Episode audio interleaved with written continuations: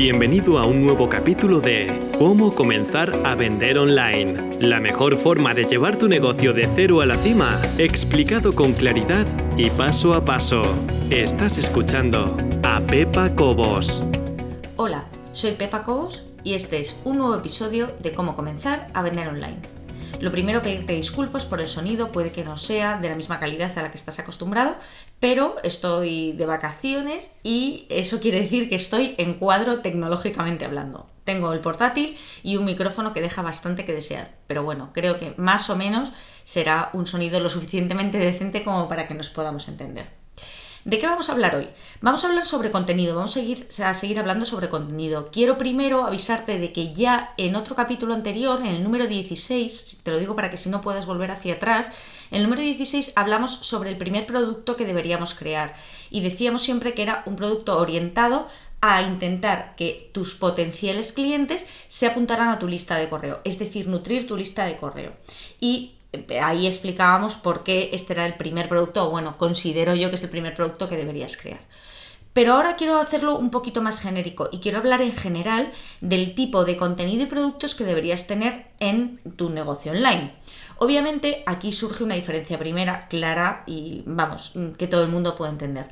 Lo primero es saber si vas a vender productos físicos o por el contrario, tienes un modelo de negocio parecido al mío. Cuando digo un modelo de negocio parecido al mío, me estoy refiriendo a lo que los americanos llaman infopreneur, que básicamente es una mezcla entre información y emprendedor. O sea, es un infoprendedor, infoemprendedor, no lo sé.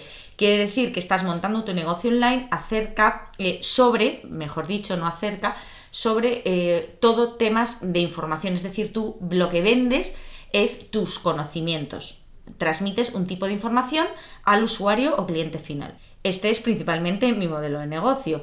Yo enseño varias cosas, no todas son iguales, obviamente hay una diversidad, lógicamente, para poder contentar a todo el mundo, pero ese es el modelo de negocio. Y desde mi punto de vista es un modelo de negocio bastante abierto en el sentido de que permite muchísimas posibilidades. Y ahora vamos a pasar a detallarlas. Por supuesto, y siempre te digo lo mismo, yo no quiero que esto sea una guía exhaustiva, ni quiero decir que lo que yo digo eh, haya que ponerlo, por supuesto, ahí arriba y esté pontificando y diciendo esto es lo único que hay, pero te hablo como siempre desde mi propia experiencia. Vamos a ver.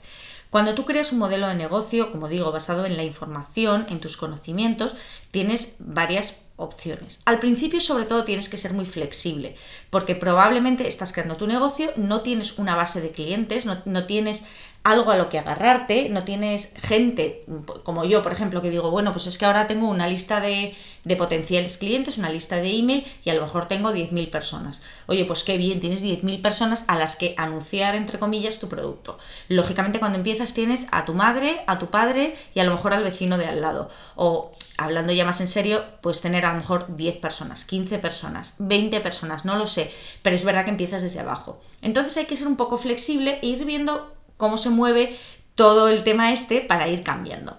Yo creo que lo más importante es eh, tener muy claro desde el principio qué camino quieres seguir y qué camino quieres que siga la gente que entra en tu web. Vamos a partir, por ejemplo, de WordPress. Imagínate que yo enseñara cómo utilizar WordPress o que por lo menos mi campo de experiencia fuera WordPress. Yo sé muchísimo sobre WordPress y quiero crear un modelo de negocio basado en mis conocimientos sobre WordPress. ¿Qué es lo primero que tendría que hacer? Pues lo primero que tendría que hacer sería sentarme, coger lápiz y papel, que si me estás siguiendo desde hace tiempo ya sabes que es lo que más me puede gustar del mundo, y planificar un camino.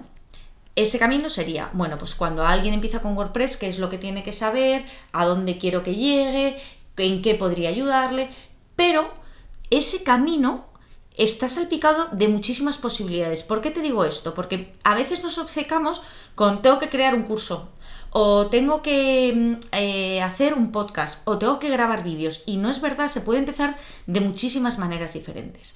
Por ejemplo, tú puedes crear un libro, un ebook. Escribes un PDF bonito, lo creas y lo lanzas. a lo mejor un ebook que puede costar 7 euros, no pasa nada. Y en él enseñas es decir, tú ya estás vendiendo tu experiencia. Eh, eh, aparte de un ebook, en vez de un ebook escrito, un PDF, puede ser un, eh, libro grabado, es decir, hablando hablas, como estoy hablando yo ahora mismo, pero mucho más largo, más estructurado y lógicamente vendes ese libro en sonido, ¿no? Como yo estaba hablado. También puedes crear, como hemos dicho, un curso o puedes crear sesiones de coaching o de mentoring en el que estés uno a uno con la persona a la que quieres enseñar y le, enseñes pues lo que sea o le aconsejes sobre los puntos determinados que debería mejorar. Bueno, pues todo eso son posibilidades que tienes que tener en cuenta que lógicamente están ahí y son, son importantes pues hay un montón de cosas. Puedes hacer, como hago yo de vez en cuando, hago seminarios online. Normalmente los seminarios online que hago son gratuitos, pero puedes hacer seminarios online de pago. O a lo mejor se te da muy bien hablar en directo y dices, oye, pues yo voy a hacer seminarios de pago.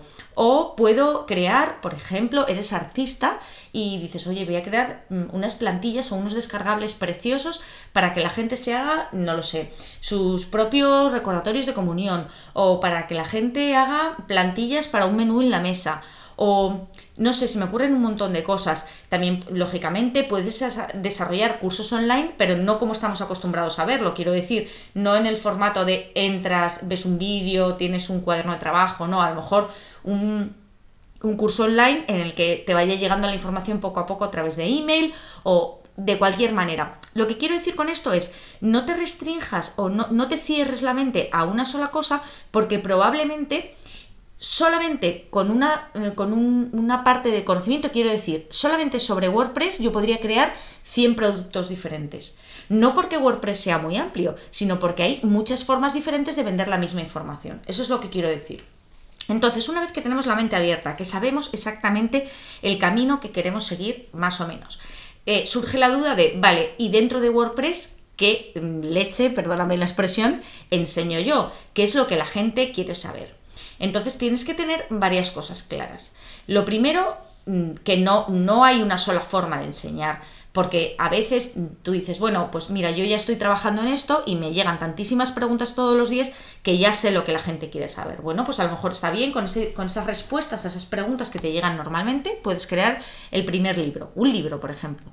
O, vamos a ver, cuando alguien quiere empezar con WordPress, ¿qué es lo primero que tiene que saber? Bueno, pues a lo mejor puedo crear un curso sobre cómo comenzar con WordPress o no, sobre los comienzos, sino a lo mejor al revés, una vez que ya estás metido en el mundo de WordPress, cómo puedes darle una vuelta de tuerca, cómo puedes saber más. Obviamente todo esto, estamos hablando de WordPress poniendo un ejemplo, pero puede aplicarse a cualquier campo de conocimiento, es decir, a aquello que sepas, bueno, pues vamos a ver qué tipo de producto quiero crear y dentro de qué tipo de producto quiero crear, qué tipo de información voy a eh, introducir en ese producto. Entonces, hay de todo, como te digo, puedes enseñar cómo comenzar, puedes enseñar cómo seguir, cómo eh, hacerte un usuario más avanzado. También puedes decirle a la gente, oye, mira, yo he llegado hasta aquí, he conseguido esto, si tú quieres conseguir lo mismo, pues oye, puedes seguir estos pasos y seguir unos pasos determinados. El caso es que lo que quiero que, que, te des cuenta es que hay muchas formas diferentes de crear productos, muchos productos diferentes que se pueden crear acerca de una misma información y luego muchas maneras diferentes de mostrar esa información. Entonces, lo importante es que mantengas la cabeza abierta y que empieces a generar probables o posibles ideas de productos que podrían estar o podrían encajar con toda tu visión de negocio, de tu negocio online. Entonces, con estos deberes que te mando, vamos a prepararnos para el siguiente capítulo donde ahora sí nos pondremos manos a la obra y veremos efectivamente los productos que nos pueden ser más rentables y cómo empezar a montarlos. Una cosa te quiero decir, por supuesto, dentro de los productos, y creo que lo he nombrado durante el podcast, eh, puede ser el coaching uno a uno o las sesiones de mentoring uno a uno. Lo que pasa es que al principio es muy fácil dejarse atrapar en, ese tipo de sesiones que obviamente están fenomenal, pero que no son escalables. Y te explico. Esta palabra que suena tan rara, vamos a hacerlo escalable, en realidad es tan fácil como pensar, bueno, pues si yo tengo, imagínate, 5 horas de trabajo al día, ojalá, ¿no? Pero tengo 5 horas de trabajo al día. Si cada persona ah, con la que yo mantengo una sesión individual me ocupa una hora, podría hacer como muchísimo 5 horas diarias de sesiones, como muchísimo, y como muchísimo 25 horas semanales. Eso restringe a un tope máximo lo que yo puedo ganar. Mientras que si yo ese tipo de información que desarrollo en mis sesiones pudiera encontrar la forma de desarrollarla en otro tipo de producto, podría escalarlo hasta el infinito. Es decir, yo vendo eh, un, imagínate, un libro, un libro muy barato, un libro a lo mejor de 20 euros o de 15 euros, en el que explico fenomenal WordPress de arriba abajo. Tú dices, sí, pero es que yo con un libro gano 15 euros, pero con una sesión individual a lo mejor gano 100. Ya, pero es que un libro puedes vender en una noche a lo mejor, bueno, estoy exagerando, ojalá fuera así, ¿no? Pero en una noche a lo mejor puedes vender, tu libro se hace viral, a la gente le encanta y además es algo que no hay que pensar porque 15 euros la gente dice, es que me lo compro seguro. Bueno, pues imagínate, vendes 100 unidades.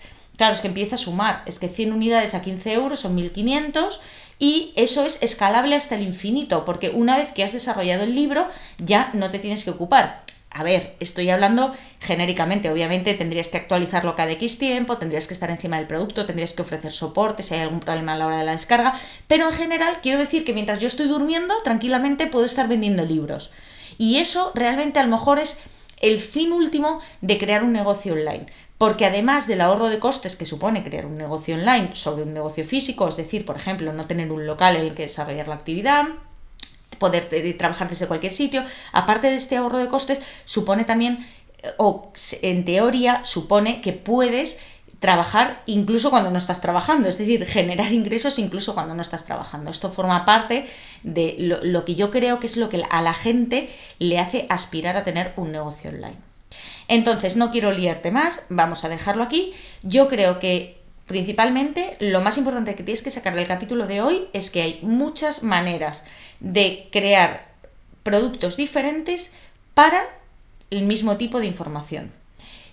Podemos crear, como te digo, muchas cosas diferentes, muchos productos diferentes y dentro de la información que podemos dar, podemos dar información a diferentes niveles y de diferentes maneras. Entonces, papel y boli, camino claro de a dónde quiero que llegue la gente que me sigue, qué es lo que necesita aprender, qué es lo que yo puedo enseñar, en qué soy estupendo y maravilloso y de dónde puedo empezar a crear mi negocio. Con todo esto, continuaremos en el próximo episodio. Espero que te haya gustado, un saludo y muchas gracias.